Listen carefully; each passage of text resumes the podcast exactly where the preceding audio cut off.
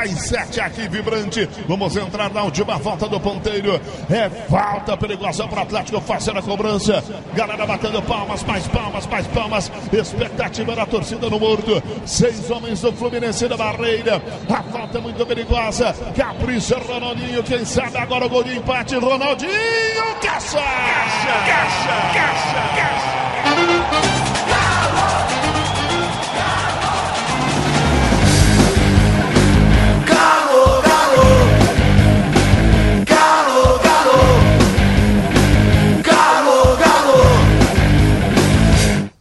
38 jogos eu vi raça, suor, vitórias, empates, derrotas? Não.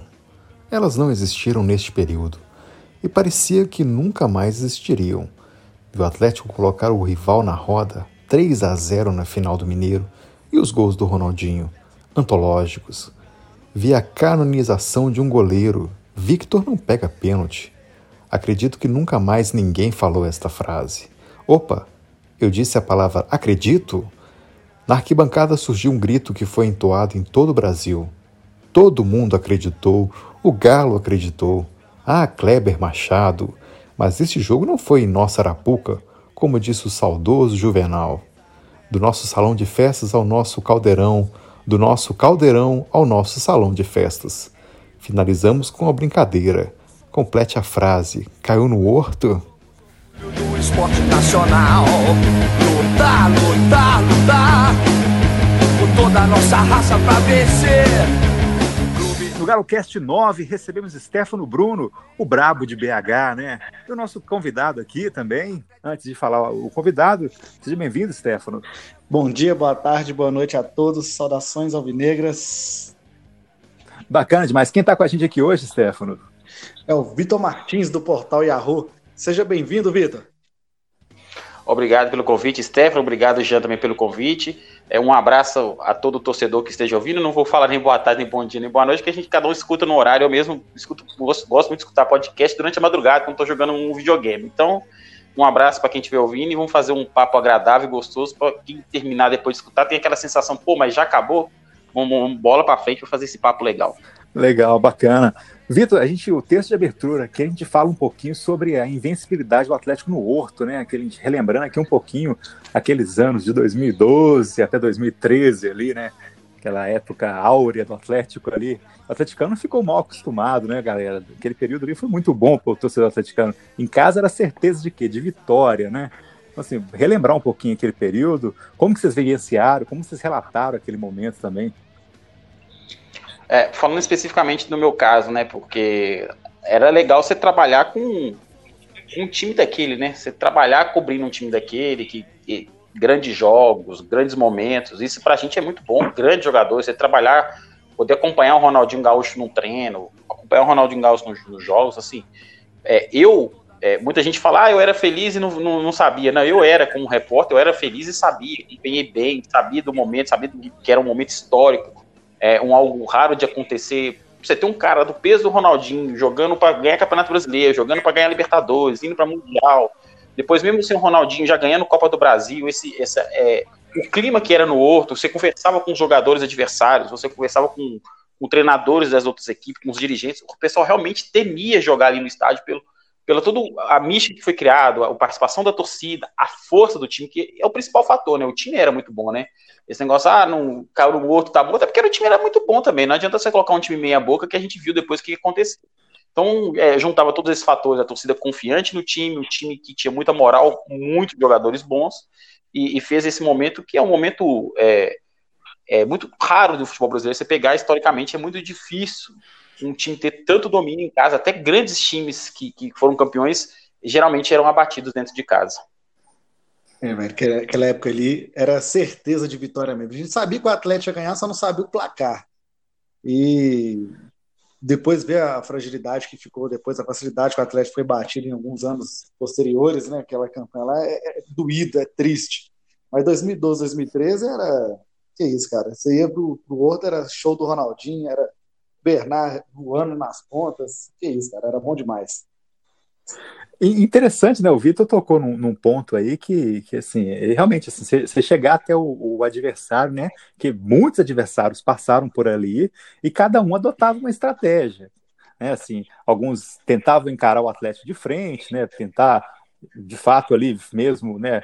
agredir o Atlético nos seus domínios. Outros iam mais, mais precavidos, ficavam na retranca ali, mas era, era assim, água mole em pedra dura, né? O Atlético martelava e conseguia. A pressão era muito rápida, era muito instantânea. Assim, não, é, não conseguia, os times não conseguiram encontrar uma fórmula né, assim, de neutralizar o Atlético naquele período. Talvez uma equipe que a gente consiga entender que talvez saiu melhor naquele, no estádio naquele período foi o Grêmio, né? Mas talvez pelo, pelo sistema defensivo muito forte também, né? E aí um jogo mais pegado conseguiu talvez segurar. Ah, o, o, aquele jogo do Grêmio, vocês falam que ficou um 0x0, né? Com o Marcelo Moreno errou um gol Isso. incrível. Exatamente. É, não, mas aí eu acho que assim, pelo fato de ser o Grêmio, o Grêmio até naquele ano é, brigava com o Atlético, brigava pelo título, no fim acabou os dois brigando pelo vice-campeonato, o Atlético conquistando o vice-campeonato ao, ao, vencer o Cruzeiro. É, eu acredito assim, porque, porque é difícil você pegar é, um, um, time que ganhe sempre, né? Uhum. E assim, se a gente vai para a Europa, o Liverpool não ganha sempre, mesmo jogando em Enfield. É, tem uma campanha espetacular, mas sempre tem um empatezinho, alguma coisa. O Real Madrid no, aura, no auge era assim, o Barcelona assim. É, é difícil conseguir sempre vencer.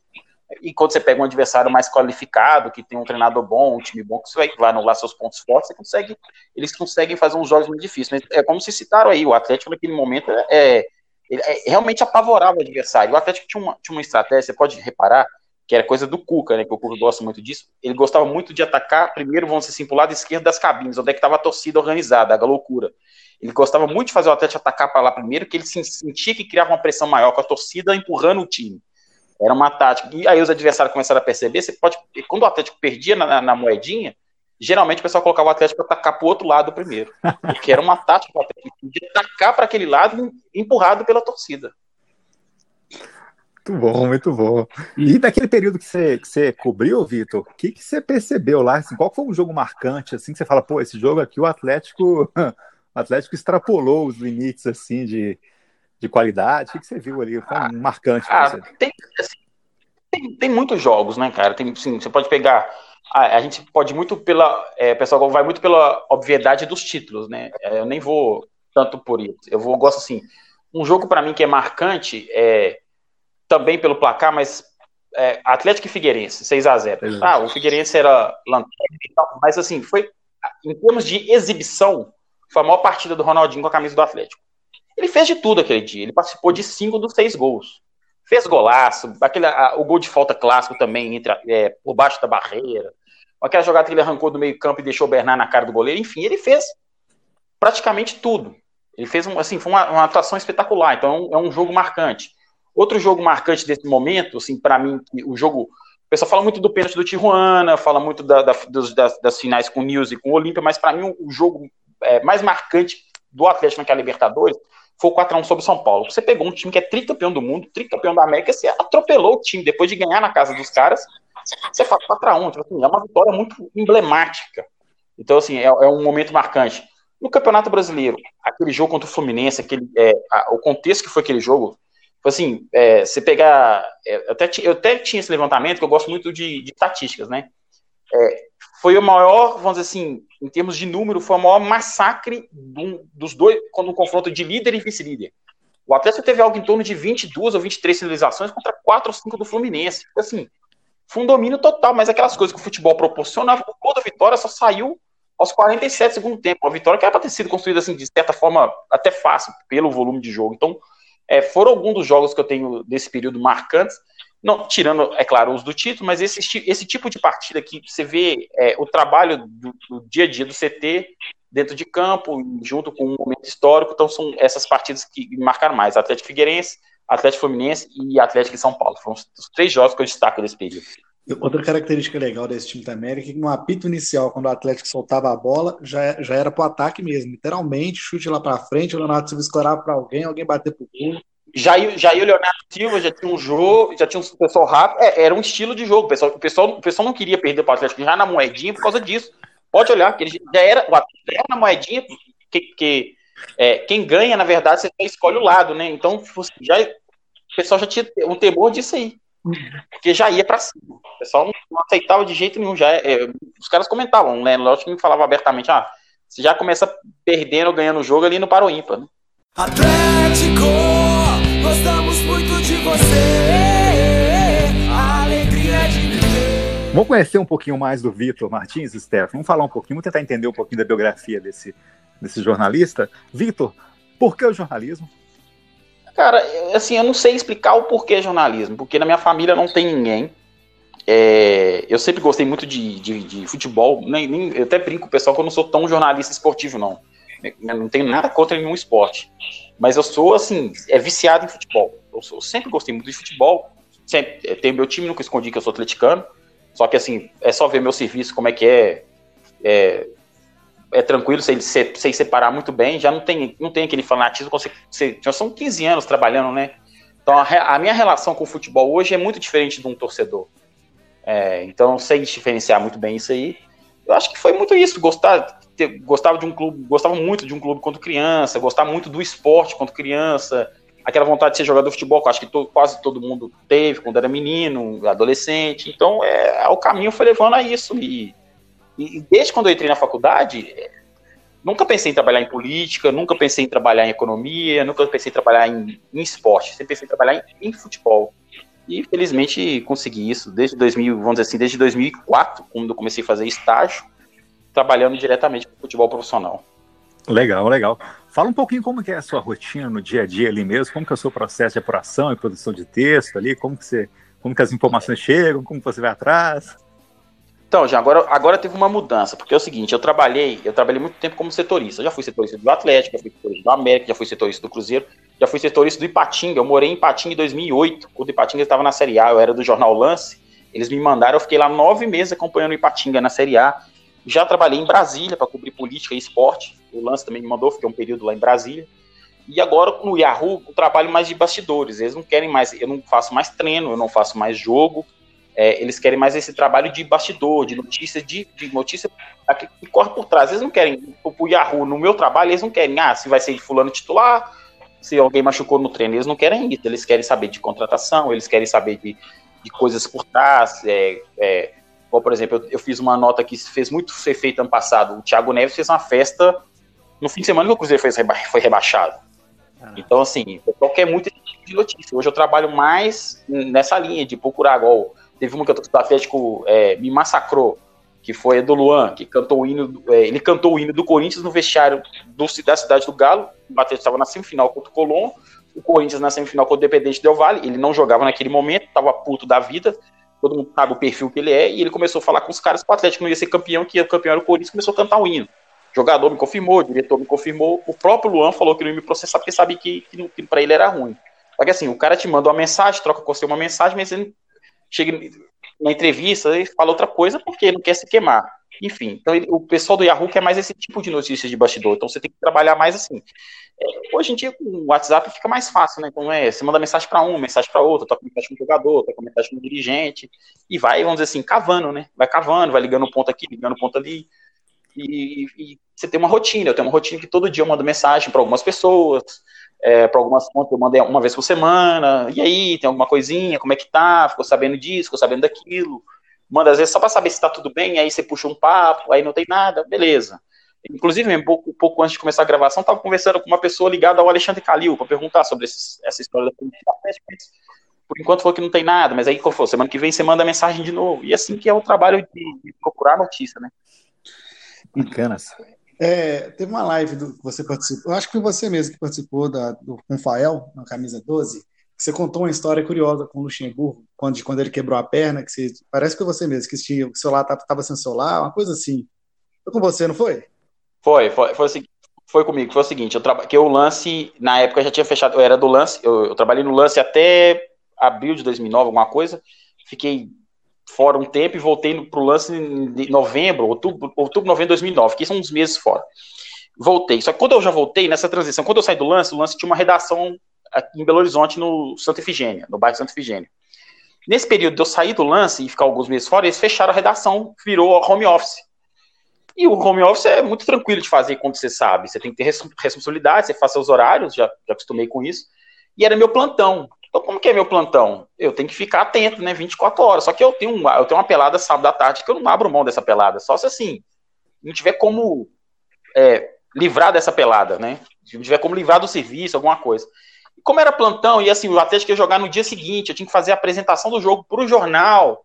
Quer dizer, você faz tudo na sexta-noite, no sábado de manhã, já mandei o material tudo prontinho. O Atlético foi treinar sábado à tarde. E assim, e o treino de sábado à tarde, geralmente, agora é oficial, agora é regra no Atlético, já não abre mais, mas antigamente, mesmo abrindo, não ia ninguém da imprensa. Fui treinar, fui jogar bola. Ah, voltei da pelada, eu tinha aquele celularzinho que tinha uma lanterninha uma da, da, da Nokia, tinha uma lanterninha, celular muito. 100. 2010, né? É, né? Que eu nunca fui ligado a isso. Isso mesmo, uma coisa assim.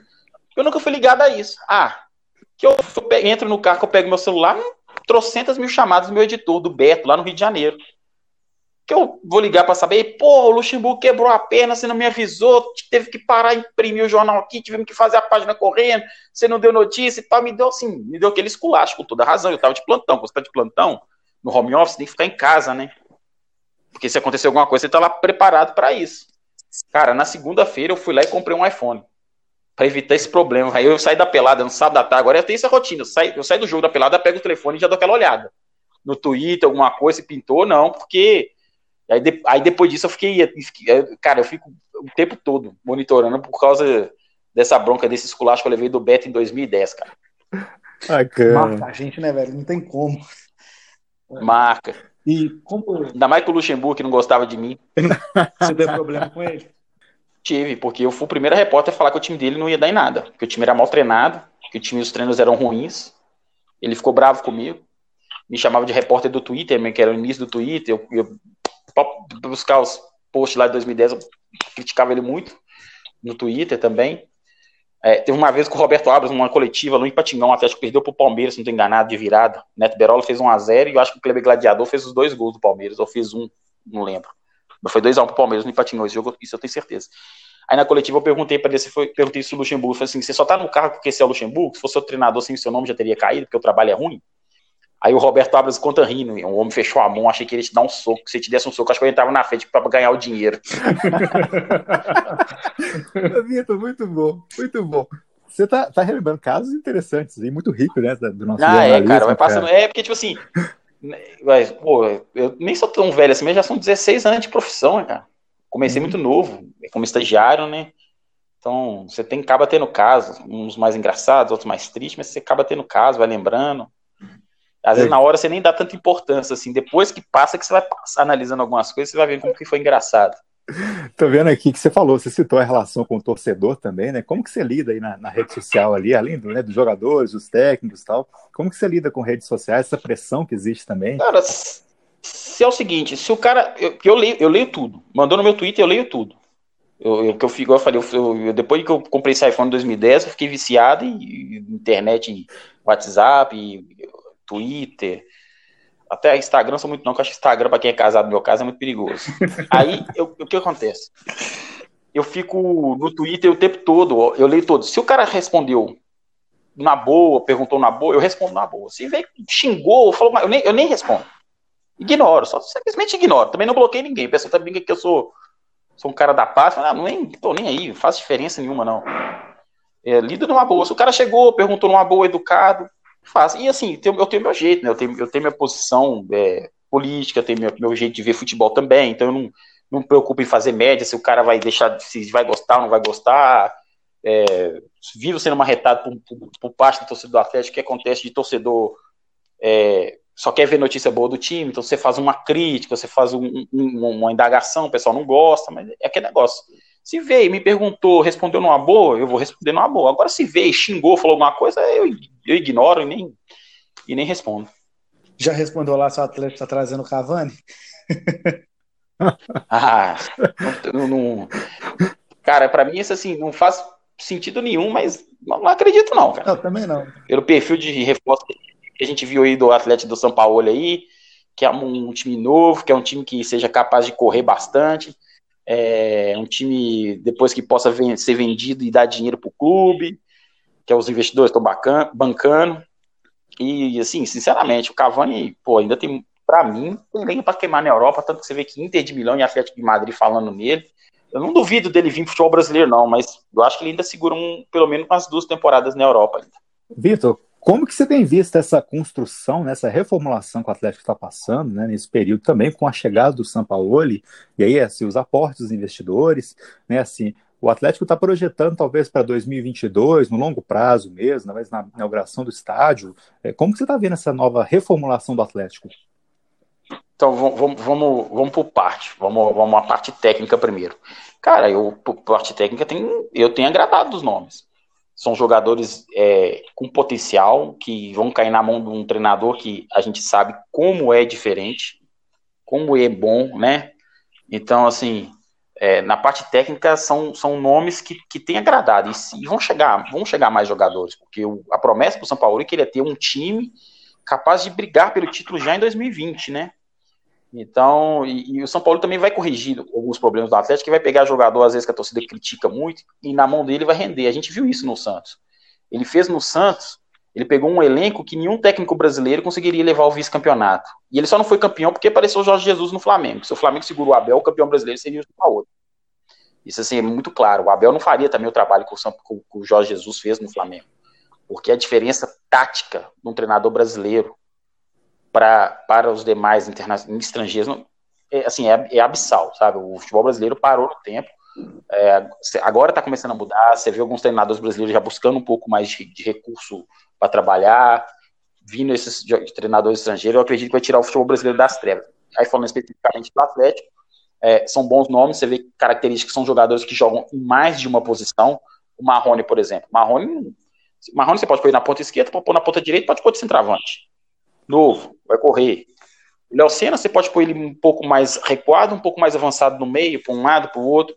Mesma coisa pelo, com o Alan Franco. Então, assim, é, é, o São Paulo gosta de jogadores versáteis que fazem duas até três posições, jogadores novos, porque é um time que tem que jogar com muita intensidade para que se propõe, propõe fazer. Então, assim, são nomes que estão me agradando até agora.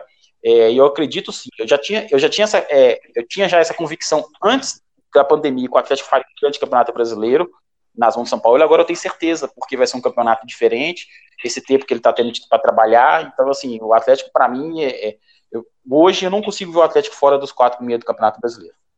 É, o São Paulo ele é bem, bem assim mesmo, ele gosta do time bem intenso. Normalmente o jogador dele faz mais de uma função. Bem, bem a cara dessas contratações estão chegando para o Galo, igual o Marrone, que eu acho um bom jogador, o Léo Senna, o Alan Franco.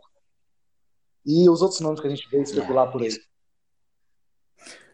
Exatamente, é isso mesmo. Vitor, assim, e muito do que você está falando, assim, com essa chegada do Sampaoli, com a vinda também do Alexandre Matos, né? Assim, um, um cara que está acostumado a montar grandes plantéis, inclusive em número de jogadores disponíveis, né? E assim, é, você acredita é, você já falou que o Atlético vai, vai brigar entre os quatro, mas assim, é, para virar a chave, talvez de brigar pelo título mesmo, ali na cabeça, talvez ser campeão, que é um sonho do atleticano também, né? De, de novamente ah, com certeza. ostentar o título de campeão, campeão, brasileiro. Mas o que, que você acha que falta ainda, assim, peças importantes, assim, não precisa citar nomes assim, mas setores ali que precisam ser reforçados, ataque, defesa, lá atrás, o que, que você pensa a respeito? Olha, eu acho que se puder trazer um lateral direito mais firme, seria bom, porque embora Mailton e Guga eu acho bons valores, mas ainda novos, talvez um pouco, vamos dizer assim, cruz. Acho que um lateral direito, um zagueiro mais rápido, que eu acho que faz falta, e a torcida vai até me matar, mas um zagueiro para jogar ao lado do Gabriel. Vai ser titular, que eu, eu, eu sinceramente acho que o Gabriel vai ser titular no time do, do, do São Paulo, pelo estilo de jogo dele.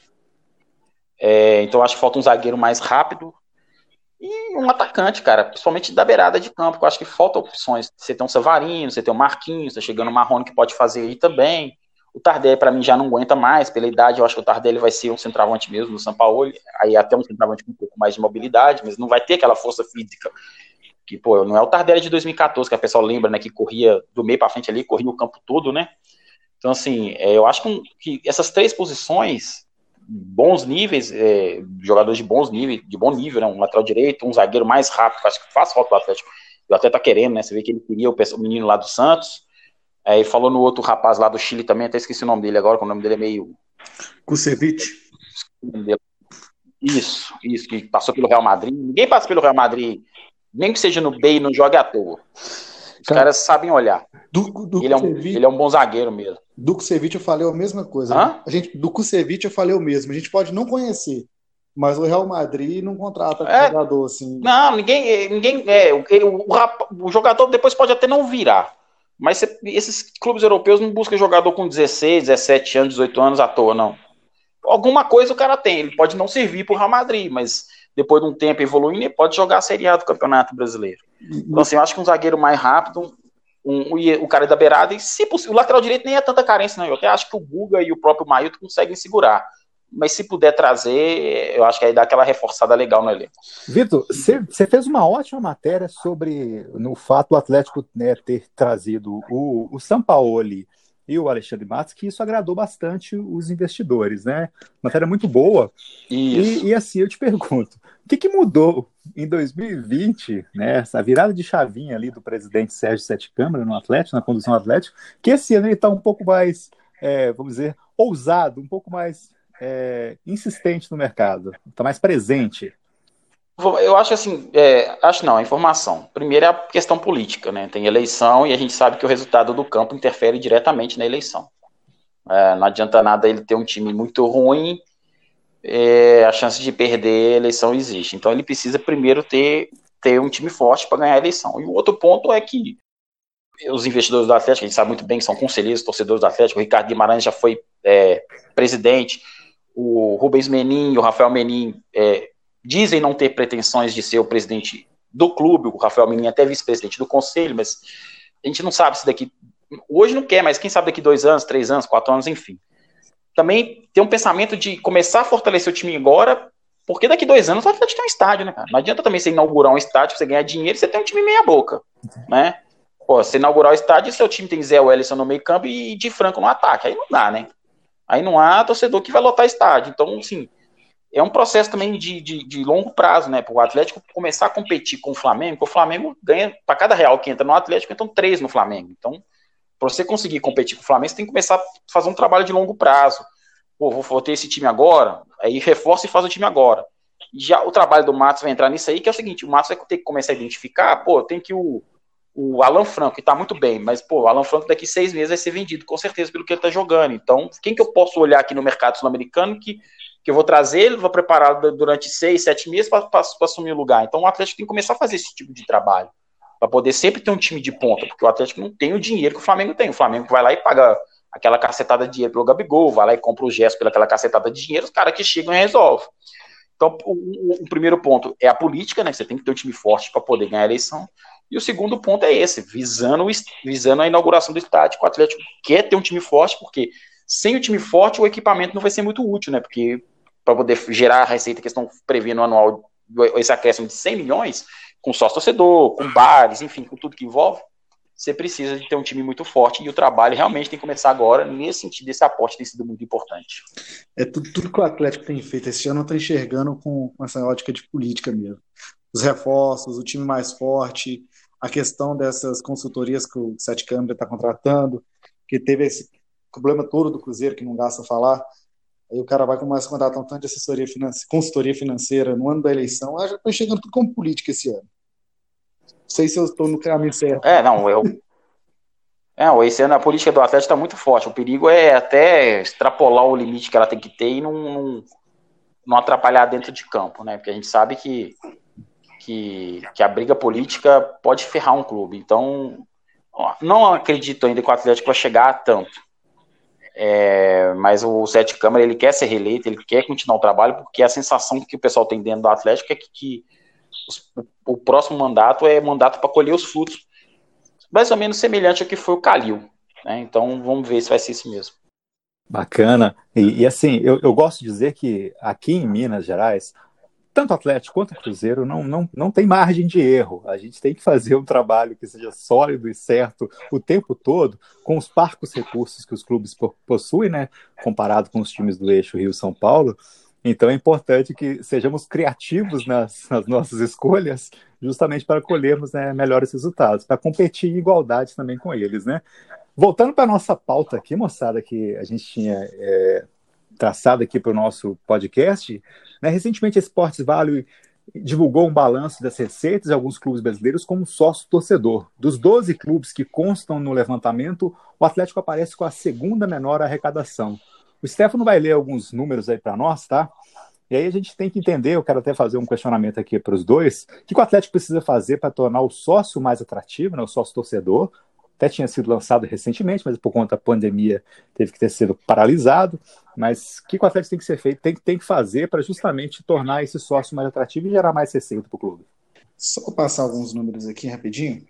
O Grêmio é o clube que mais arrecadou com sócio torcedor em 2019. Eles arrecadaram 82,7 milhões de reais. Em seguida vem o Internacional, que arrecadou 74,2 milhões. Para ficar só no top 3, o Flamengo vem em terceiro com 61,7 milhões. O Atlético é o penúltimo deste levantamento, com 10,4 milhões de arrecadação. Para terem ideia, o, último colocado é o Ceará, com 10,1 milhões. O que você acha, Vitor, que o Atlético tem que fazer? Que a gente pode ver que o Grêmio e o Inter não são as maiores torcidas do Brasil. As maiores torcidas... Só para fazer um adendo: o Grêmio, o, o Grêmio e o Inter lançam bilheteria junto. Então, o Grêmio aí não tá só o sócio, aí não é só o sócio, não, aí entra o dinheiro da bilheteria também. Eu fui olhar isso aí, a bilheteria do Grêmio deu 81 milhões, né? 81, 82 milhões, bilheteria e sócio. O Atlético, se juntar bilheteria e sócio, deu 26. Mas mesmo assim é um número muito baixo. O problema para mim maior que eu vejo no caso do Atlético é que o sócio torcedor do Atlético é ligado, é, ele, só, ele só é ligado a ingresso. Pô, você tem um time que, que ganha Copa do Brasil, ganha Libertadores, está brigando pelo brasileiro igual foi em 2015, 2012, só, só vai ser um sucesso. Porque o time é bom, todo mundo quer ver, a procura o ingresso era enorme, jogava no Independência pequenininho, vez ou outra no, no Mineirão, que também enchia. É, com time forte, aí é fácil, vai ter sucesso. Eu acho que esse é o maior problema. O Atlético tem que começar a fazer, é, vender o sócio dele, não só como um, uma vantagem para jogo, mas assim, o torcedor tem que sentir orgulho de ser sócio do clube, de ver que realmente tem vantagem, não só do time em campo, mas outro tipo de vantagem também, às vezes até financeira, enfim. É, pega o que o Bahia fez, não sei se vocês viram recentemente, para não perder sócio nessa pandemia. Um monte de coisa que o Bahia tá fazendo o torcedor dele, assim. Sorteios, né? Pô, vai pôr o nome na camisa, vai pôr o nome na camisa, vai sortear carro, o cara vai poder ir no. no o cara vai poder ir no, no CT que o Bahia inaugurou o Vetreno, é, você comprar um, um, um, um, pacote de cerveja da parceira, você vai ganhar um outro, você vai ganhar um outro grátis, enfim. É uma série de ações para segurar o, a, o, preço da camisa. A camisa vai sair acho que por 100 reais, se não estou enganado. É, assim, são vários fatores que, assim, pô, até quem não é torcedor do Bahia e mora em Salvador, só assim, nossa, eu vou fazer esse só para ganhar vantagem. Porque é uma coisa impressionante. É uma coisa muito boa. Então, acho que não só do Atlético, mas falando especificamente do Atlético, é, é, tentar desvincular o sócio do ingresso. O ingresso tem que ser mais um benefício. Mais um benefício. Eu lembro que teve uma época que, que tinha aquela parceria do futebol melhor, que você ainda ganhava desconto no supermercado, então é, no fim valia a pena demais ser sócio, porque você, o que você ganhava de desconto, você praticamente pagava a sua mensalidade. Então, nesse sentido, eu acho que falta é, um trabalho mais nesse, nesse campo de tipo, mostrar para o torcedor as vantagens que ele tem de ser sócio torcedor e realmente oferecer vantagens mesmo, não que o clube considera, mas não só vinculado a ingresso, porque no futebol você pode ter momento, não tem como, não tem um time, não, não, não existe um time na história que, que tem 110 anos que ficou 110 anos na alta, isso não existe. Você vai ter momentos ruins, você vai ter oscilações. É, é, você tem que ter vantagem, ter um trabalho para segurar o torcedor nesse momento de oscilação, porque você segurando o torcedor não perdendo a receita, a chance de você voltar é, é maior, é mais rápida que você ter na receita. Assino embaixo, acho que tem que ser. Mas isso mesmo, tem que ser interessante comercialmente também para o torcedor. Você tá só ter o ingresso, também não acho que seja tão vantajoso. É, porque você chega, tem jogo, tem jogo do Atlético aí que, que é, nessa reta final agora do Brasileiro de 2019, que foi ano passado, que eu tô até com essa pandemia, eu tô confundindo os. Tem dia que eu não sei dia, tem dia que eu não sei ano, tá, tô na confusão. Normal. É, tinha jogo do Atlético que você recortava o jornal Super e ia lá e trocava por um ingresso. É. Aí, quem vai ser sócio do ah, e... O jornal tá me dando ingresso, pô. Então, assim, você tem que fazer o seu ingresso valer, óbvio, tem que fazer o seu ingresso valer, assim, um preço justo, valer a pena, e oferecer coisas legais pro torcedor. É, você não pegar só aquele cara que só vai ao campo. Às vezes o cara que não é torcedor, que não tem o hábito de ir ao campo, o cara vai ser só torcedor porque ele tem outras mil vantagens. E uma coisa que o Atlético tem que pensar no pós-pandemia é que provavelmente o sócio vai cair mesmo, não só do Atlético, de todos os clubes, que provavelmente não vai ter torcida, é reforçar o pay-per-view, tornar o pay-per-view atrativo, fazer uma campanha para a galera aderir. Enfim, o pay-per-view vai ser muito Exatamente. Então, tá, vocês estão falando de desafios que a gente vai ter pós-pandemia, né, Vitor? E a gente já, já trouxe em alguns podcasts nossos aqui também, no GaloCast, algumas reflexões nesse sentido, né? Os clubes vão ter muitas dificuldades para honrar os seus compromissos nos próximos meses, né? E aí, assim... é, mas eu acho que vai mudar o futebol. Eu acho que vai mudar. Eu acho que os, os, jogadores mesmo vão ter que mudar, que vai chegar uma hora que vai ficar inviável, ter que baixar o salário, vai ter que adequar. Os clubes já não vão fazer a loucura que costumam fazer de pagar os salários que paga para cada jogador perna de pau aí, que é impressionante. Tem jogador que vale, tem jogador que vale, que dá tipo assim, vamos pegar um, o exemplo máximo que tem no Atlético recente, que é o Ronaldinho Gaúcho. O Ronaldinho Gaúcho, no primeiro ano do Atlético, o salário dele era 300 mil reais. A partir do segundo ano, o salário dele, em 2013, né, o salário dele era 400 mil reais, salário fixo. Ele tinha metas, comissões, né, vamos dizer assim, pô, venda de camisa, você ganha mais tanto é, gols, tanto, assistência, tanto, título, enfim, o contrato dele tinha uma série de amarras nesse sentido. O Ronaldinho deixou o Atlético vamos dizer, com um salário médio de 900 mil por mês. Foi caro ou foi barato? O que esse cara é jogou então, e trouxe. É, é, é, essa é a questão. Esse 900 mil para mim foi muito barato. Agora tem jogador que ganha 300 mil que você fala, não tem condição.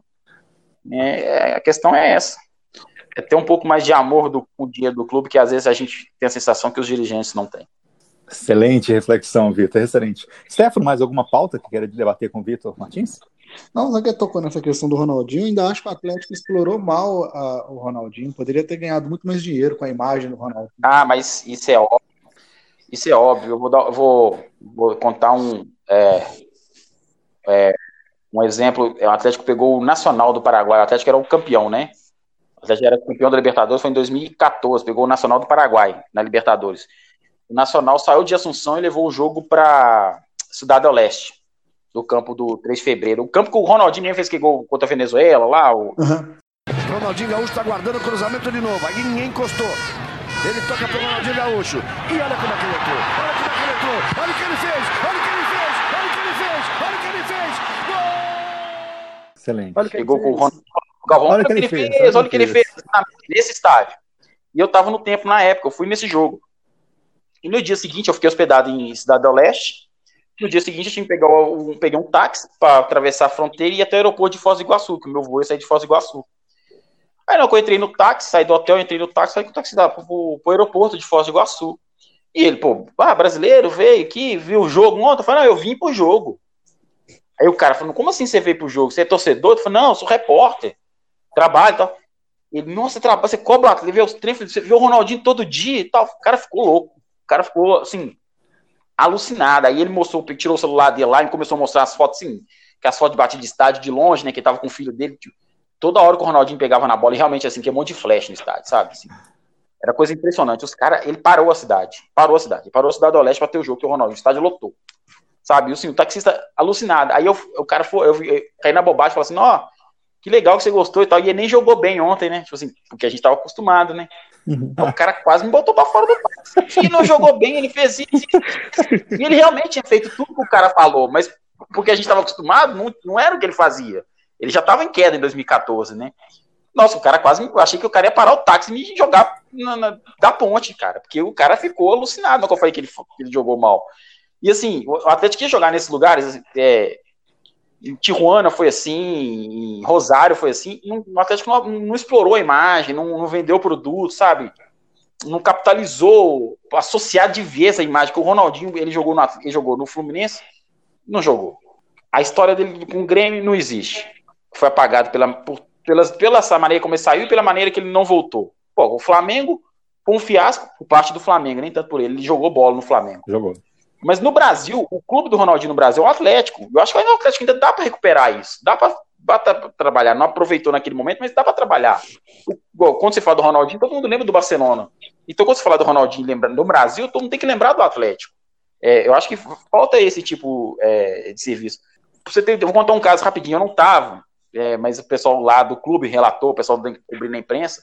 O Atlético foi jogar contra o Tijuana e foi treinar num campo público onde é que tinha. E assim, isso 2013 já, já tinha WhatsApp, tem tudo, então a notícia lastrou na cidade que o Ronaldinho estava treinando no campo, não sei lá, no campo lá. Quando eles foi ver, tinha 3, 4 mil pessoas ao redor do campo. Porque o Ronaldinho estava treinando no campo. E a polícia, como é que nós vamos segurar esses caras? Porque não que acabar o treino, os caras vão querer invadir, vai abraçar, tirar foto. O que os caras fizeram? Os caras estacionaram o ônibus do Atlético perto de uma bandeirinha de escanteio. E o Ronaldinho começou a treinar a cobrar escanteio. Aí teve uma hora que bateu o escanteio e correu pra dentro do ônibus. pra poder escapar dos caras. Pra escapar da torcida. A polícia não ia segurar, conseguir segurar a torcida. O Atlético ia jogar em Bogotá, ficava lá na 200 pessoas na, na frente do hotel, esperando pro Ronaldinho sair lá e dar um tchauzinho. E realmente faltou, faltou esse sentido que, não só com ele, eu acho que o, o trabalho do Atlético em termos de marketing é, é você compara com outros clubes do Brasil, é atrasado, você compara então com o clube europeu e clube americano, então, clube americano que eu digo, não só do, da MLS, de NBA, é, de tudo. Aí é, ano, da NFL. Anos luz atrás. Assim, é, é, eu acho assim, é um potencial assim, é um potencial gigante, gigante que, que, que o clube pede, um Atlético ainda mais porque tem uma torcida que é apaixonada e é uma torcida que consome o clube. Não, não é uma torcida só apaixonada, é uma torcida que consome o clube. E um exemplo que a gente pode dar é agora o concurso da, do Manto da Massa, que na verdade nem do Atlético é, da Lecoque. Mas a torcida aderiu de uma forma. É, Lecoque, entre aspas. Não, né? é, com o Atlético, lógico. Mas o Atlético poderia fazer. O contrato do Atlético com a Lecoque é só de assinatura, né? Quem faz mesmo, tudo é a Tecnotexto. O Atlético tem acordo mesmo com a Tecnotexto. É. É como se o Atlético tivesse uma marca própria e usasse Lecoque. Esse, esse concurso, para mim, é um exemplo que o Atlético poderia explorar muito mais eh, comercialmente a torcida. Cara, e vou te falar, eu entrei e votei na camisa, não só porque é meu amigo, mas a camisa que eu achei mais bonita lá é do Fred Kong, uma branca. Quando lançar a camisa, quando lançar a camisa branca e o pessoal vier do Fred Kong, isso vai dar uma choradeira. Eu, Porque assim, é sacanagem comparar. eu gostei muito, muito dessa camisa do, do Kong também. A camisa. A, a, hã? Eu gostei muito da É, camisa. a- que a cami- a- eu, eu já vi as camisas da nova coleção. Vi em desenho, né? Uhum. Vi o desenho dela. E ela pronta. A camisa listrada ficou legal, mas a camisa branca no desenho eu não gostei, não. A, a, a, a listrada ficou parecida com Tottenham também, né, Vitor? Não, não, Newcastle. New- Perdão, Newcastle, perdão, exatamente, listrada mesmo, exatamente, perdão. Pensei em um, Ficou falei outro. muito parecida, ela ficou muito parecida. É porque a do Newcastle, ela, ela, até coloquei a imagem dela no Twitter, ela é uma camisa Uhum. limpa, né? É, quando foi lançada, não tinha patrocínio, depois eles fecharam o patrocínio no ar. Mas ela, assim, basicamente, ela tem um, a, a gola V é preta, a barra da manga é preta, que a do Newcastle é, é tudo branco, e na, na manga tem uma listra a menos para poder colocar MRV. É, é praticamente a mesma coisa. Você olhando a camisa assim, que eu gosto muito desse negócio de camisa, já tinha uma época que eu fui até co- colecionador, então assim, a primeira coisa que eu faço quando eu quando começa a tempo, tá para começar a temporada é ficar olhando as camisas do clube, ver qual que eu quero, qual que eu não quero, e assim vai. Vitor, você consegue explicar pra gente por que o Atlético demora tanto tempo para lançar uma coleção de camisas? Praticamente estamos chegando ao Cara, fim da temporada. A camisa já era para ter sido lançada. A camisa não, a pandemia retardou o lançamento da camisa. Eu consigo explicar. E aí, assim, aí o erro, você vai concordar comigo, o erro não é do Atlético. O erro, vamos dizer assim, entre aspas, é do calendário.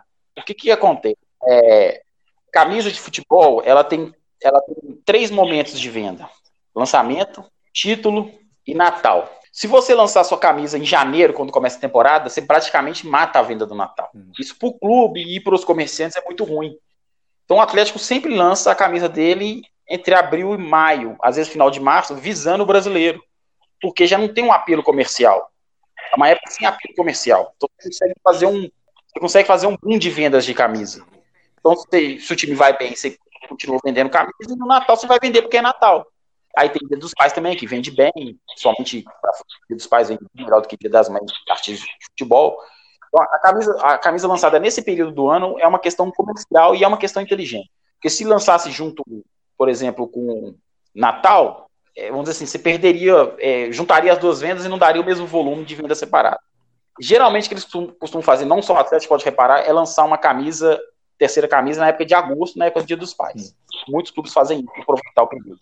É uma questão comercial. Bacana. Eu, eu acho bem feito. Ótimo, ótimo esclarecimento, Vitor. Muito obrigado. E aproveitando a oportunidade para agradecer a sua presença aqui, viu, Vitor? Obrigado, ótimos casos, tá? Participação 10 aqui hoje. Eu, que, eu que agradeço, porque, como eu falei, eu sou viciado em futebol, viciado em fute- e gosto demais de falar de futebol e, e o tempo que a gente tem de falar é, é bom demais. Compartilhar as histórias. É, é, eu gosto demais disso. Entrou, entrou um, um rapaz aqui no nosso chat, está mandando um abraço pro Vitor, o Vanderlei Luxemburgo. Opa! repórter do Twitter, chamava de repórter do repórter Twitter. Do Twitter. Grande luta. Fechou, né? É, não gostava não. Dos treinadores aqui, que o único que eu tive assim, um pouco mais de problema foi ele. Já o que eu me dei melhor era o Cuca. O Cuca, o Cuca gostava. O Cuca sempre. Tanto que recentemente ele teve. Recentemente nada, né? Já tem um tempo também. É técnico do Palmeiras. Aí tava eu e o Fernando Martins, que na época era da, da Globo, do Globo Esporte, agora tá no tempo. Aí ele chamou nós dois pra conversar, que ele conversava muito com nós dois. Ficou um tempão trocando ideia. Doido pra voltar pro Atlético. É, Bacana demais. Vitor, a gente, a gente adotou aqui uma prática com o Thiago Fernandes, que indicou você aqui também para o nosso programa. E agora você vai ter que indicar alguém para participar conosco aqui do nosso bate-papo, da nossa conversa. Pensa no nome aí, rapaz. Cara, eu tenho, eu tenho, bons nomes aqui. Eu não sei, igual o Fernando Martins é um bom nome, cara. Não sei se vocês já conversaram com ele. Miguel. Conheci, conheci. É um cara que conhece, conhece muito de futebol. É, fala bem pra caramba, também vai, assim, o Fernando Martins vai ter mais história do que eu, porque na época ele era da, do Globo.com, a Globo viajava muito, o Globo Esporte mandava os repórteres viajar, então ele viajou muito com Atlético, com o jogo, é um cara também vivenciado, tem a história, fã do Maradona pra caramba, é um cara, foi ele, cara que gosta, e conhece, e, e, e gosta também do, do, Atlético, então é um cara que, que vale a pena falar. Show, show de bola. Então tá anotado aqui o nome, a dica do, do Vitor, né? Vitor, passa sua rede social aqui pra gente também, seu contato no Twitter. Meu Twitter é arroba Martins. V-I-C-T Martins. Bacana. É o meu Twitter que eu, que eu mais uso. O Instagram até tenho, nem acho que é Insta do Vitão, uma coisa assim. Eu uso o Instagram, eu uso mais pro meu futebol que eu, quando eu jogo futebol, fico postando minhas fotos de futebol, mais minhas coisas assim, não, não, não ponho nada relacionado ao serviço no Instagram, não uso muito pouco, como eu falei, eu não, é uma rede muito perigosa. Muito Você é bom de bola, Vitor? Cara, eu me acho craque, entendeu? não, vamos dizer assim, ó, é, eu, não, eu não sou craque, eu sou zagueiro, então já não tem como ser craque. Se me colocar no time certinho, feio, eu não faço. Pra você ter ideia, eu tô com, tô com 36 anos, vou fazer 37. Tô acima do peso. Mas eu, eu tava jogando num time amador aí dos moleques de 20 anos, 20 e poucos anos, que eu consegui jogar com os caras. É, os meninos que tá jogando o Campeonato Mineiro no Vila Nova jogando esse time comigo, os caras gostam de jogar comigo, entendeu? Tipo assim, feio eu não faço, não, eu me garanto. Dá pra. É. Dá pra ir. Na zaga dá pra. Na zaga dá pra levar. Agora, se do meio pra frente já aperta um pouco mais. É um zagueiro mais, mais clássico, como, sei lá, vamos colocar aí, o Heller, por exemplo, é mais porradeiro igual o Otamendi. Ah, cara, eu sou, eu sou uma mistura. Eu gosto de dar uma chegada mais firme, né? Tem que dar uma beliscada, gosto de jogar com trava de alumínio. De preferência quando você quer a trava. Não, de preferência quando sai no vestiário junto, que a trava de alumínio faz aquele plec, plec, plec, plec, né? Você sai andando assim do lado do atacante, o cara já olha torto pra você assim. Então, assim, você já dá aquela intimidada no cara ali, você já ganha uma moral ali. Mas eu sou, eu sou um jogador assim que gosto da bola mesmo, gosto de, de sair tocando, não sou zagueiro que gosta da chutão, não gosto mesmo. É, é meu estilo de jogo assim. O Cuca mesmo, o Cuca me elogiava Opa. muito. Mas deixa eu te dizer, mentiram, viu? Mentiram! O Cuca, nas peladas jogar na cidade do Galo o Cuca falava, pô, jogar direitinho. Tem uma vez eu tava magrinho, falou, vou marcar você, Cuca. Ah, mas derrubei o Amazon, o Marques, eu tenho um vídeo do Marques me elogiando. Eu joguei bola contra o Marques. eu vou, ah, rapidinho, só pra finalizar, sei que essa história, meu contar esse, esse, esse caso é bom. Eu tava jogando na cidade do Galo, né? Foi em dezembro de 2016, é, final da temporada. Aí foi naquele ano que teve a tragédia da Chapecoense, então a, a temporada do Atlético que estava na final da Copa do Brasil se estendeu um pouco mais e tal. Então foi no mês de dezembro que foi apelada da imprensa contra a comissão técnica. Então o campo 1 já estava fechado, porque em janeiro o time voltava a treinar fomos jogar num dos campos da base lá que o time da estava preparando para a Copa São Paulo, né, o time sub-20, então o campo choveu muito, o campo estava com lama, estava pesado, né? Uma das primeiras bolas, os cara manda pro Marques, que é a bola que o cara tá, vai dominar no peito assim com o zagueiro atrás. Já cheguei estourando o Marques. Pá, Marques jogou no chão. Caiu na poça de barra assim, olhou puto pra mim, pô, que isso, que isso? Aí eu só olhei pra ele assim, ó. Faz que gesto com a mão, falei, levanta, filho, levanta, joga sua bolinha aí. Falei com o Marcos, cara. Aí, tipo assim, os caras em volta já começaram a rir, né? E eu sério, né, velho? Aí, pô, maneira, ele falou, pra mim isso aqui é Copa do Mundo. Falei com ele, falei sério, sabe? Pra não dar moral.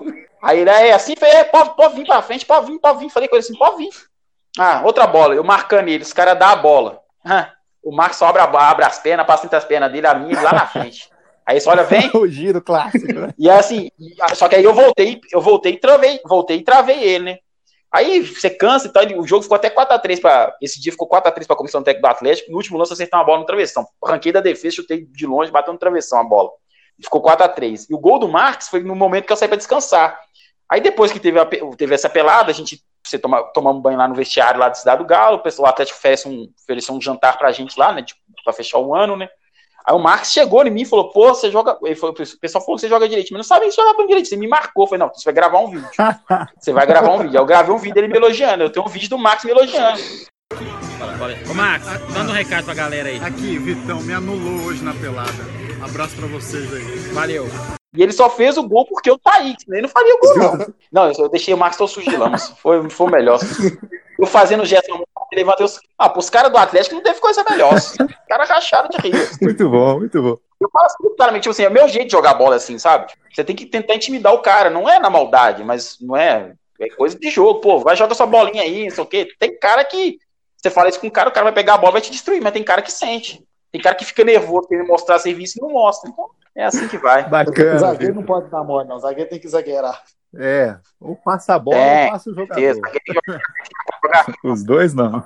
Exato, é, passa, passa um só, os dois jamais. Bacana, Vitor. Obrigadão pela participação, mais uma vez a casa está aberta aqui, quando quiser voltar, participar com a gente, compartilhar seus causos aqui, contar histórias, muito bom. Abriu aqui umas janelas aqui de, de, de assuntos para a gente debater nos podcasts futuros, Poxa, falou de, a sua, a, a, os, os, os contos de você aqui hoje, sensacionais, né? Então, assim, vamos, vamos pensar aqui. Espero que você volte em breve aqui também no GaloCast. Brigadão. Não, Jean, eu, falei, eu agradeço o convite, gostei, demais. Agora eu falei com você, para mim, para mim passou muito rápido. Espero que para quem esteja escutando tenha passado rápido e, e, o, e o, principal, né, ficou com aquela vontade, não, de, pô, quero mais. Pena que acabou. Agradeço você, agradeço o Stefano pelo convite, porque como eu falei, é, falar de futebol é bom demais. Sensacional. Então é isso, galera. Então esse foi o mais um podcast do, do GaloCast, número 9. Né? Quem quiser conhecer as nossas redes sociais, arquibancadadogalo.com, no Twitter, Arque do Galo, Twitter, Instagram, Facebook. Stefano, fala o seu perfil também no Twitter também, por favor. O meu é arroba StefanoBruno07 ou arroba Revista do Galo. Bacana demais. Então foi isso, gente. Até a próxima, então. Galo para todo mundo aí. Forte abraço. Vitor, mais uma vez, muito obrigado. Eu que agradeço mais uma vez e um abraço. Até a próxima. Valeu. Agradecer o Vitor também. Muito obrigado, viu, Vitor, pela participação. Pô, cara, eu gostei. Pra mim, eu fui olhar agora que o relógio passou uma hora, nem cara, percebi, é muito cara. rápido, velho. Quando você assusta, assim. Valeu, Beleza? Bom, bom trabalho então, pra você aí. Eu que agradeço. Valeu. Aí, valeu, um abraço. Tchau, tchau. Valeu, Steph. Tchau, tchau. Galo, galo.